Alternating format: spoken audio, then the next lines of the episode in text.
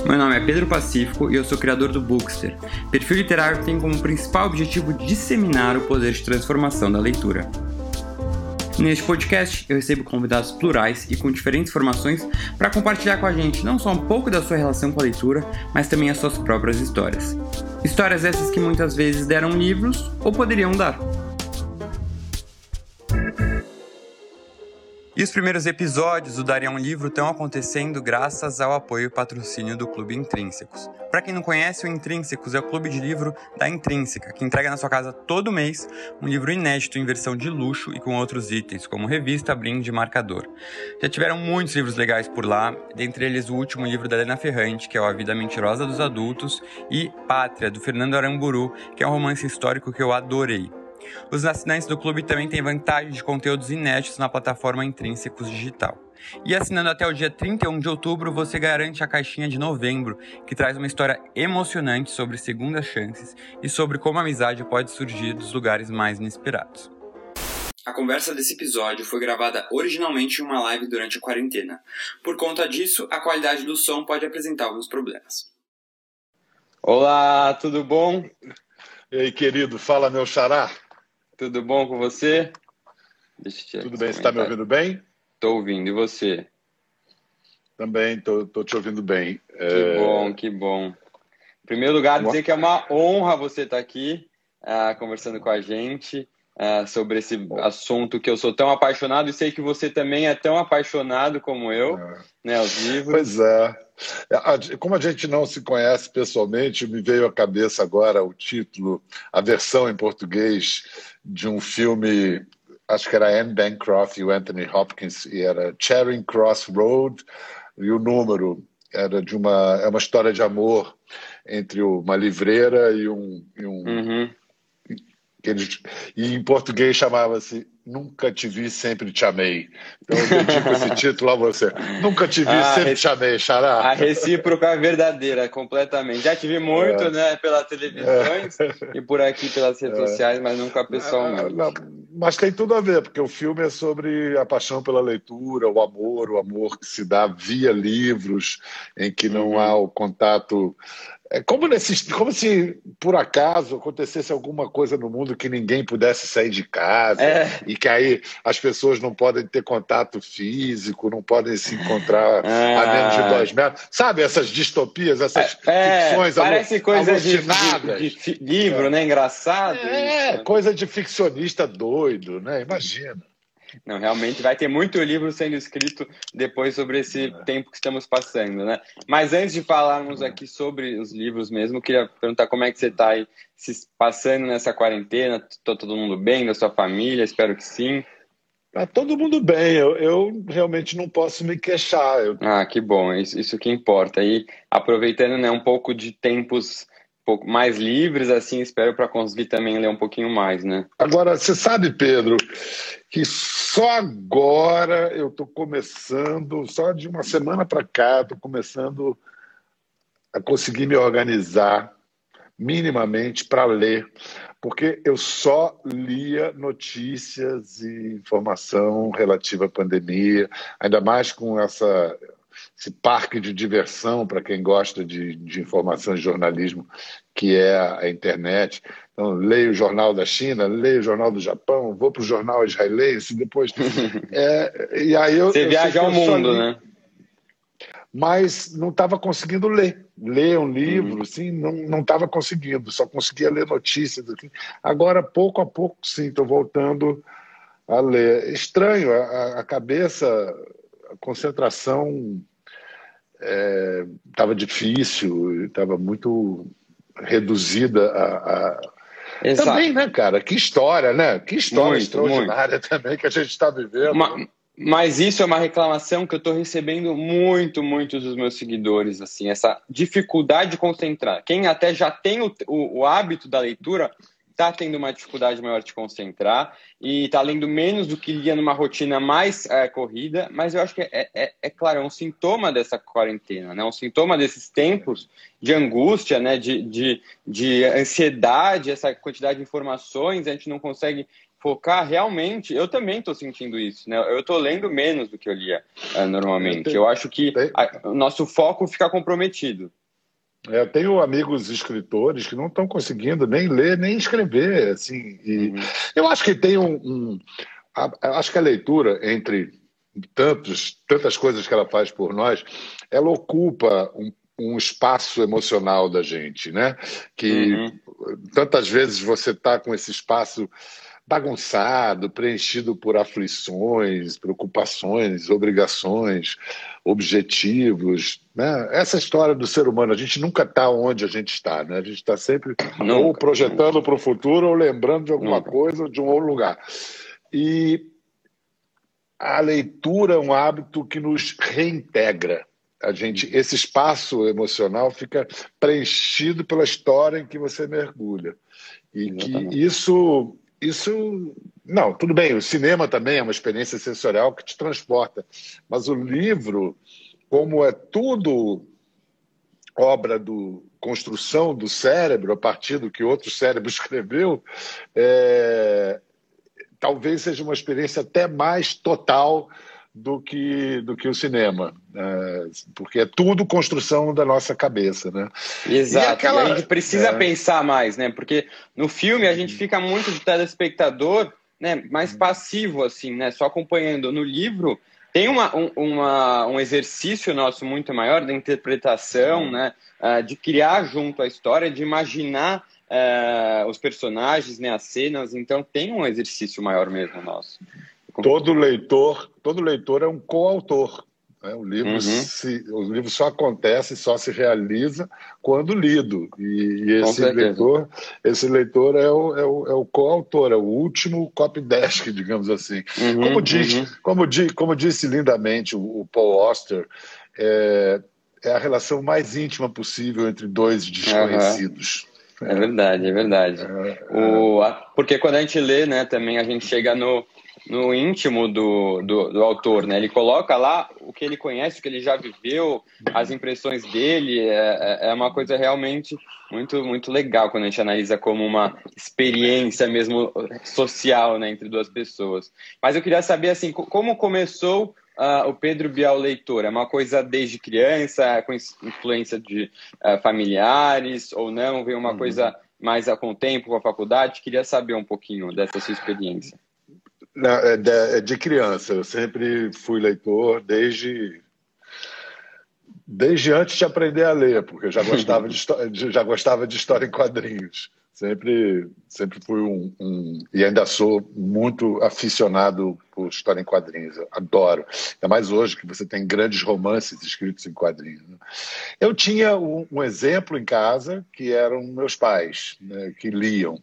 Acho que esse exemplo. O exemplo é a melhor maneira de formar leitores. Não adianta você ficar enchendo o saco, lê, uhum. lê, porque aí você cria uma, uma reação contrária, né? Você fica é, apurrinhando muito as crianças. Acho que você tem que seduzir para o que há de especial, de insubstituível na experiência da leitura. Mas o exemplo é essa maneira. E, e, e minha meu pai era, era muito leitor e gostava de ler em alemão, a língua dele, e depois falar em voz alta, recitar, e aquilo tudo me encantava, mesmo sem eu saber você entendeu o que estava sendo dito porque era em alemão e eu não, infelizmente, eles não não me ensinaram, não conseguiram me ensinar. E a família de minha mãe, ela, é, ela era, tinha uma livraria. Não quando eu nasci, quando eu nasci já, já tinha acabado, mas quando eles se refugiaram no Brasil, eles abriram uma livraria. Que máximo. Livra, livra, livraria Atlântica, no, no, em São Paulo numa livraria de livros alemães e que virou um ponto de encontro de refugiados e de alguns Nossa. intelectuais. É, uma vez o Antônio Cândido me deu uma entrevista, uma das raras entrevistas que o Antônio Cândido concedeu na vida dele, e antes de dar a entrevista, ele falou: Eu queria te explicar por que, que eu estou é, te dando a entrevista. Porque a sua família acolheu uma judia refugiada que chegou a São Paulo Nossa. e ela se tornou uma, ela se tornou uma grande amiga minha, então é por gratidão e retribuição a sua que família, a sua família fez para essa amiga. É, foi muito lindo. Ele falou: só dou essa, depois não dou mais. E não, não adiantava. Chega. Então, então tem uma história de livros assim na família. Agora, isso vai muito de cada um. A minha irmã é um pouco leitora, mas não muito. Meu irmão, muito pouco. É, eu era que era mais. É, gostava mais de, de aprofundar na, nas leituras. É, é e, acaba mudando e... mesmo, né? Porque ah. eu vejo uh, né, isso de como cada um uh, consegue usar essa influência né, e o exemplo, porque ao mesmo tempo pensar que nem. Lógico que o exemplo ajuda muito, influencia, mas ao mesmo tempo uh, a gente consegue também né, criar, ser um leitor e criar esse hábito mesmo depois, mesmo se a gente não teve uma infância né, rodeada de livros, assim, eu mesmo, eu, eu, eu, gosto de falar que eu não fui aquela criança que nasceu já lendo, sabe? Nasceu com uh, essa influência tanto em casa. Meus pais não, tem, não tinham e não têm muito esse hábito, minhas irmãs também não pegaram. Eu fui influenciado mais pelas minhas avós até a, a ler mais, mas uh, eu comecei a ler muito mais já tipo, há quatro anos. Né? Quando eu, eu comecei a seguir perfis literários nas redes sociais e fui influenciado a ler muito mais, fui influenciado a ler livros que eu nunca tinha imaginado que eu ia ler, a, a, a sair do minha zona de conforto, né? a sair daquela lista de best-sellers que eu achava que eram os melhores livros só porque eram os mais vendidos. Eu comecei a amadurecer muito como leitor. Então eu gosto de mostrar também isso para as pessoas perceberem, ó, não é que se você não teve, né, uma infância, uma juventude de, como leitor, você consegue recuperar e criar isso, né, independentemente da sua idade. Uh, e aí a gente consegue usar nessa dessas novas tecnologias uh, e, das novas, e das redes sociais também para conseguir encontrar as nossas referências. Porque é isso, uma criança que tem pais que leem, né, ele vê os pais como uma referência do que ler, né, de, de, desse hábito de como ler. Quando a gente não tem, né, a gente fica meio perdido. Então eu ia recorrer na lista de mais vendidos da, da Veja, por exemplo, você entendeu? É. Então hoje em Não. dia a gente tem que aproveitar né, tudo é, isso é, e conversar com as pessoas sobre as leituras, né? Porque isso não é um assunto que se fala muito. Então a gente tem que colocar isso no nosso dia a dia mesmo. É. Não, e você põe isso na sua atividade aqui no Instagram e na internet, é muito legal isso que você faz, hum. isso é, não tem preço, porque ainda, como o país ainda é um país que lê pouco, os brasileiros leem pouco, ainda tem uma coisa muito sacralizada, o livro. O livro uhum. é um uhum. brinquedo, gente. O livro Exatamente. é um brinquedo. O livro Exatamente. pode ser tudo o que você quiser. É, e, e, e o, o, seu exemplo também é de como pela internet você foi parar Exatamente. no livro. Na década de 60, os futurologistas, é, Hermann Kahn e outros futurólogos é, previam a, a, extinção da palavra, dizendo que, que, o audiovisual ia tomar tudo, que é, aquele, aquele futuro distópico do Fahrenheit 451 uhum. do Ray Bradbury, que o François Truffaut que o François Truffaut eh, filmou lindamente. É, você tinha jornais só de figuras, você não precisava de mais da, da palavra não podia ter sido mais furada essa uhum, que bom, né? futurologia, porque porque na internet o que mais se faz é escrever e ler. Quanto à qualidade desse texto, não interessa, não interessa, uhum. assim, é. e, e, o que, que as línguas estão virando na, na, na nessa comunicação digital. Interessa que está é, é, é tá se falando de comunicação e expressão, as duas funções da, da linguagem. E, muito bacana. Estava falando, curioso, estava falando da, da, da, minha é, iniciação como leitor. Por acaso eu estou fazendo um trabalho que eu estou relendo e estudando o Monteiro Lobato, que foi um, hum. um grande, grande paixão da minha, da minha infância e, é, e é, a, tirando algumas coisas que ficaram datadas. É, as não, polêmicas. No, não, não estou falando nem da questão do politicamente correto, porque eu acho que isso, isso vale, porque hum. uma das funções, uma das funções do livro é ser uma máquina do tempo, né? Você lê um livro do século XVIII, você é transportado para o século XVIII. É uhum. isso, existe a máquina do tempo. Então é importante saber quem como é que se o pensava, que se pensava era... naquele momento. É, isso não. Você pode, se quiser, na, na, na, por didatismo, fazer nota de pé de página, alertar para isso, para aquilo, mas é, olha só, eu fiquei impressionado. É, eu adoro esse livro, para mim, foi o livro que até hoje é o livro que é a referência para mim de tudo que se aproxima da mitologia grega, o Minotauro. E aí eu estou lendo e fala da. Agora é um comentário aí sobre a, a, a política, né, a politização da epidemia. Então, o, a dona Benta narra a morte de Péricles. Péricles, uhum. o estadista mais importante da Grécia Antiga, tanto que o século dele foi conhecido como o século de Péricles, né, século V a.C., e ele estava na cama, e, e Dona Benta fala assim, ele estava moribundo com os amigos em redor de sua cama. Todos o elogiavam. Um falava na sua grandeza como orador, outro gabava os seus dotes de estadista, outro louvava a sua capacidade como general. Em dado momento, Péricles interrompeu-os para dizer, moribundo lá na cama, interrompeu-os para dizer: Vocês esquecem a coisa mais notável da minha vida, que é que eu vou morrer sem que nenhum ateniense haja posto luto por culpa minha. Não são todos os governantes que podem falar isso, né? uhum, né? Exatamente.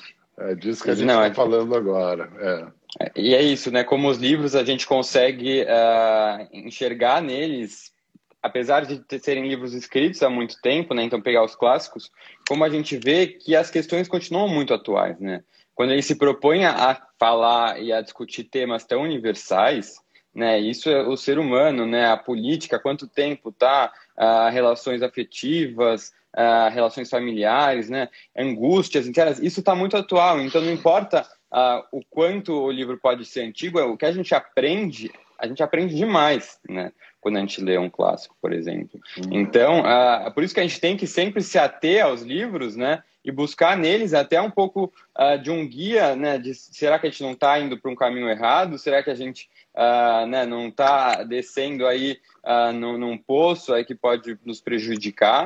Porque o que a gente está vivendo talvez já, já aconteceu né, de outras formas e experiências semelhantes. Então, a, a importância da gente ver os livros.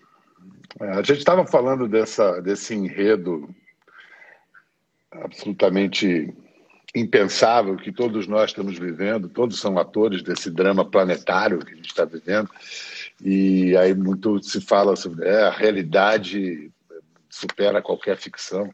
Outro dia eu não, eu não conhecia essa citação do Mark Twain, do grande escritor Mark uhum. Twain americano.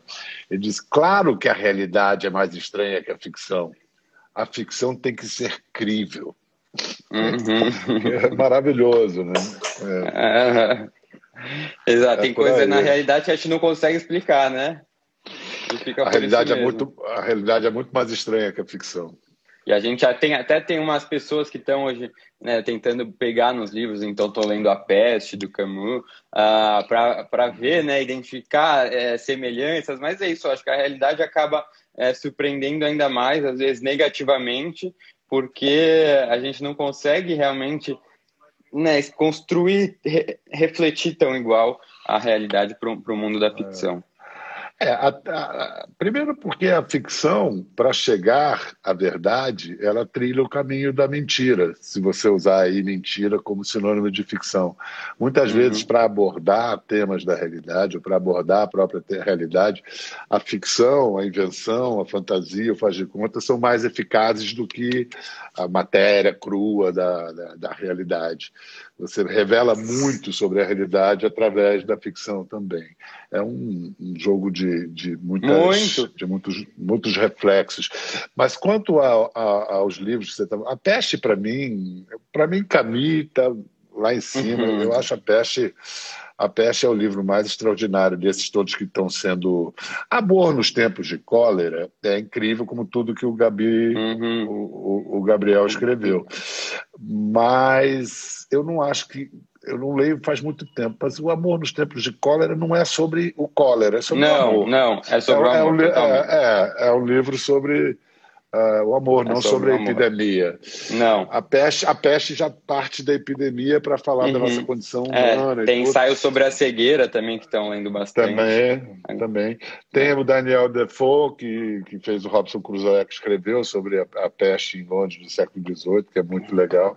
Mas os grandes, os grandes temas do homem, os temas da literatura, são os grandes temas do homem, homem aí como sinônimo de ser humano, que são a vida, a morte, o mal, o bem, o mal existe, o diabo existe, Deus existe. Esses temas são se repetem a, a, através dos tempos e é, eu, eu, eu sou eu sou bom, eu, eu quero bem. É, as questões existenciais se repetem, uhum. né? Sim, a vida, a morte, o medo, a loucura, a solidão, o desamor, o amor. É, não, não, sai muito disso, não, e já, já é bastante. Né?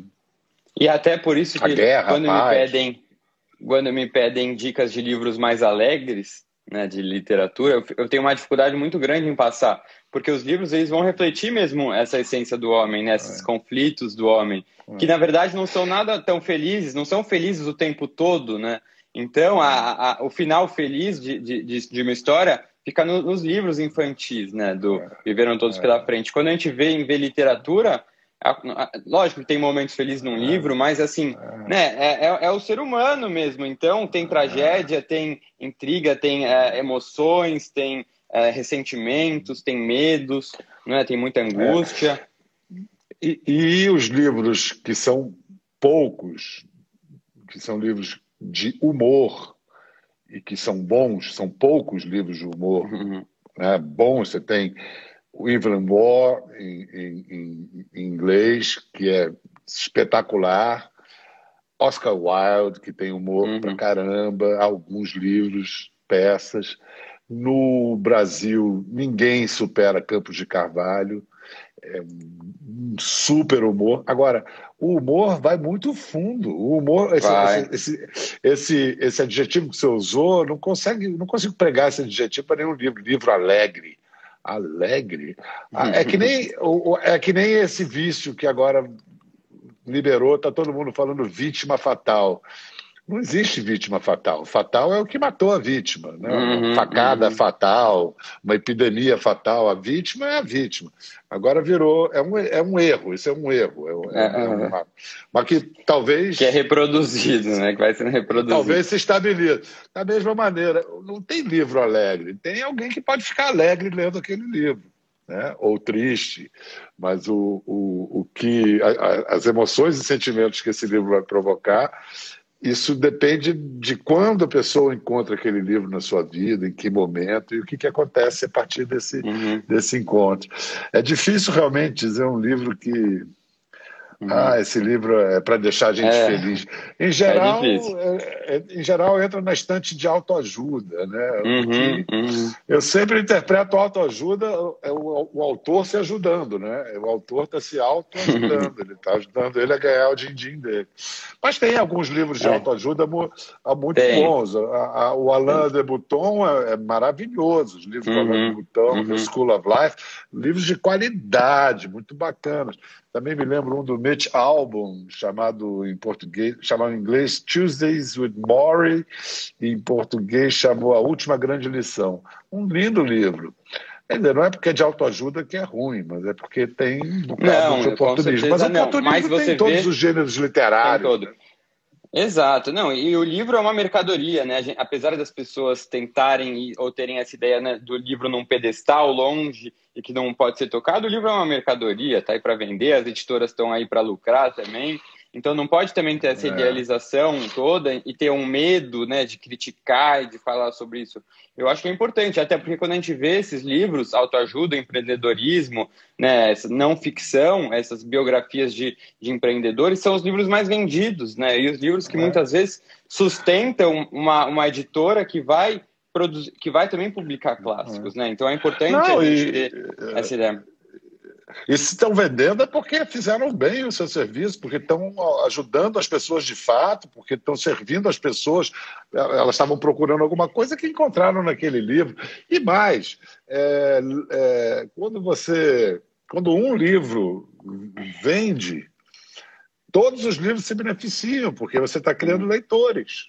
Né? Gente que. Sim. Poxa, agora, às vezes você tem excelente literatura e grande vendagem e formação de leitores. Acontece raramente, mas Harry raramente. Potter é um exemplo disso. Exato, Harry Potter exato. é um exemplo disso. Literatura de primeira linha, vende pra caramba, é formou, gera... formou uhum. gerações de leitores. Muito legal. Uhum. Não, e o, o. Mas eu até tenho uma. Quando você fala né, que se vendeu muito, é porque realmente está ajudando as pessoas e tal. Eu tenho meio que uma, uma teoria minha que é o seguinte, né? Eu acho que, na verdade, esses livros são tão vendidos, lógico, eles têm um apelo comercial muito grande, mas são também um resultado, assim, eles são muito vendidos e continuam sendo muito vendidos porque justamente eles são muito vendidos. Porque, assim, é aquilo que eu te falei, as pessoas, hoje em dia, os leitores no Brasil, eles não têm uma referência do que ler, você entendeu? A gente não fala de leitura, a gente, é isso, ninguém chega pro colega do lado do trabalho e fala, ah, que livro você está lendo? Como a gente fala assim, e aí, que seriado você está assistindo? Assistiu Game of Thrones, né? A gente conversa sobre filmes, uhum. sobre séries, mas a gente não conversa sobre livros. Então, esse assunto não é falado no nosso dia a dia. E quando a pessoa uhum. tem vontade, ah, eu quero começar a ler, ela vai numa livraria, ela vai chegar lá, vai ter a estante de mais vendidos, e ela vai falar, meu, eu preciso pegar algum desses, que são os melhores. Né? Eles estão aqui, são os melhores, esse eu preciso tentar para ver se eu gosto de ler ou não. E ela acaba pegando esses melhores, que na verdade são autoajuda, empreendedorismo, né? Que tem uma, uma, uma, é, uma oferta, assim, e uma propaganda de vender um conhecimento específico que vai te ajudar muito. E ela acaba, às vezes, é, lendo e não gostando, e acaba pegando um certo trauma da leitura, né? Porque fala assim, pô, se eu não gosto de ler os mais vendidos, eu acho que eu não gosto de ler. E aí, é, isso eu vejo muito, isso talvez até aconteceu já comigo, e, e, me dá muito desespero que eu quero justamente, justamente mostrar o contrário. Não, tem muita coisa boa por trás disso, tem muitos gêneros diferentes, tem muitos livros bons. E vamos parar de ficar né, com essa ideia de querer comprar esse conhecimento uh, né, que parece ser maravilhoso, que é aquele conhecimento que, na verdade, de, esses de não ficção, o livro é mais um, um meio do que um fim em si próprio. Né? Você lê para pegar aquele conhecimento, quando na literatura você lê pela leitura mesmo, né? Você não quer, você não está lendo um, uma Toni Morrison aqui para chegar no final. Então vamos buscar e, e, identificar na ficção também o quanto a gente aprende. Né? Eu sou um grande defensor é, da e, ficção. Uh, uh. Né? É, eu, As pessoas eu, têm a ideia eu, de que é uma perda de tempo, né? Algumas vezes. Ler ficção, não, ler história inventada. Só, só se prazer for perda de tempo. Prazer uhum. não é uhum. perda de tempo. Aí eu falo, vamos que tem que tem que ir pelo tempo, né? prazer. Né? É, tem que ir pelo prazer. O que, que te dá prazer de ler? Você gosta? Vai lendo o que te dá prazer. Não precisa ler o que é, é tido como bom ou reconhecido pela academia. Não, leia o que te dá prazer. Né? Sim, eu, eu fiquei. Totalmente. É, eu, eu fiquei doido quando, quando criança ainda e começo de adolescência, quando eu percebi que a leitura provocava reações físicas em mim.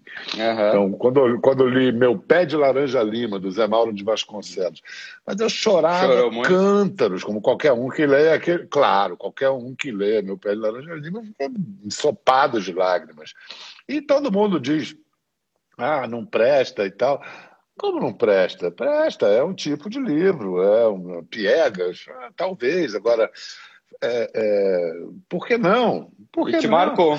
É, depois, muito, não, e a outra reação física, além do, da lágrima, a excitação, excitação sexual mesmo. Primeira uhum. vez que eu, jovem adolescente, fui ler o, o Rubem Fonseca e as descrições do Rubem Fonseca, quando eu percebi, eu estava excitado. Eu falei, ué, uhum. Para mim, um livro que me marcou muito, né, no, no que me, no, nos efeitos que trouxe para mim, é Metamorfose do Kafka, né, uma angústia, assim, é, pelo personagem, né, muito forte. Aí você fala realmente o autor deve ser para ele ter a capacidade de conseguir colocar e criar uma história, né, por palavras que conseguem me afetar diretamente o meu físico, né, é, é uma coisa muito doida e isso mostra que realmente ele é um, né, consegue conseguiu fazer o que ele queria. Ele tem uma, um talento maravilhoso e a gente começa a ver que na verdade a leitura é muito mais do que só a história, né, do que só querer saber o final é você entender né, o, que, o que o autor consegue produzir em você, você entender o que está por trás da intenção do autor. É, é, é muito louco isso. E o teu exemplo do Kafka é muito feliz, porque o Kafka é um desses escritores excepcionais que conseguem ser muito profundos e te levar a, a, a territórios muito profundos da sua psique, da, da, da, da, através de uma linguagem claríssima. É uhum. Claro, qual, qualquer criança lê Kafka. Né? É, uma, é, um, é um texto muito claro, não, não tem complicação não tem afetação, né? Eu, eu, admiro a clareza nos textos, assim. Você, às vezes o, há, há, muitos livros que vendem muito e ninguém lê, mas vira moda comprar o livro. Uhum. Você vai ver, é, o livro é, era. É, é, acho que quando o livro é dificultoso, assim, com essas palavras, o leitor se sente honrado pela própria uhum. diligência, né? pelo próprio esforço que ele está fazendo para ler. Estou fora. Aliás, isso é, uma, é, uma boa, é um bom conselho para quem está é, tá se iniciando leitura não leia livro chato. Não leia livro chato. Exatamente. Tá chato. Para e vai ler Abandona. Eu também. Eu sou a favor de, uh, às vezes, né, deixar de lado. E, e, uma coisa que eu acho também, que eu encorajo muito, uh, né, quando eu falo com os seguidores, é assim, não tenha medo de falar que não gostou ou não entendeu um determinado livro. Não é porque todo mundo fala que um determinado livro é nossa, maravilhoso, que o autor é sensacional, que é um clássico, que você pode não ter gostado, né? Uh, é, é, impossível um livro agradar a todos e a gente tem que começar a não ficar com esse medo, né, de ser taxado, ah, você não entendeu ou você não é inteligente. Não, ao contrário, você tem personalidade e consegue identificar o que te agrada e o que não te agrada, né? É, tem, é, é a coisa tem, mais normal. Tem tem um amigo meu que faz essa provocação, dizer erudito. Erudito é aquele sujeito que lê livro chato até o fim. É verdade. Engraçado. Então, é, eu acho que assim, eu não quero ser erudito, não, viu? Vou deixar para as outras pessoas, porque eu quero. É. A leitura é um, um momento de prazer para mim, né? É aquela coisa, lógico, tem a leitura técnica para o trabalho, né? Eu sou advogado, leio bastante, mas a leitura de literatura, né, quando eu vou e leio antes de dormir, é o momento que eu relaxo. É, eu, eu relaxo tanto, eu viro a chavinha do meu cérebro, que eu fecho o olho já durmo, de tanto. Né, isso, porque ele me faz tão bem, é uma atividade que me faz também. E, e você lê em que momento, Bial? Assim, como é que é a sua rotina de leituras?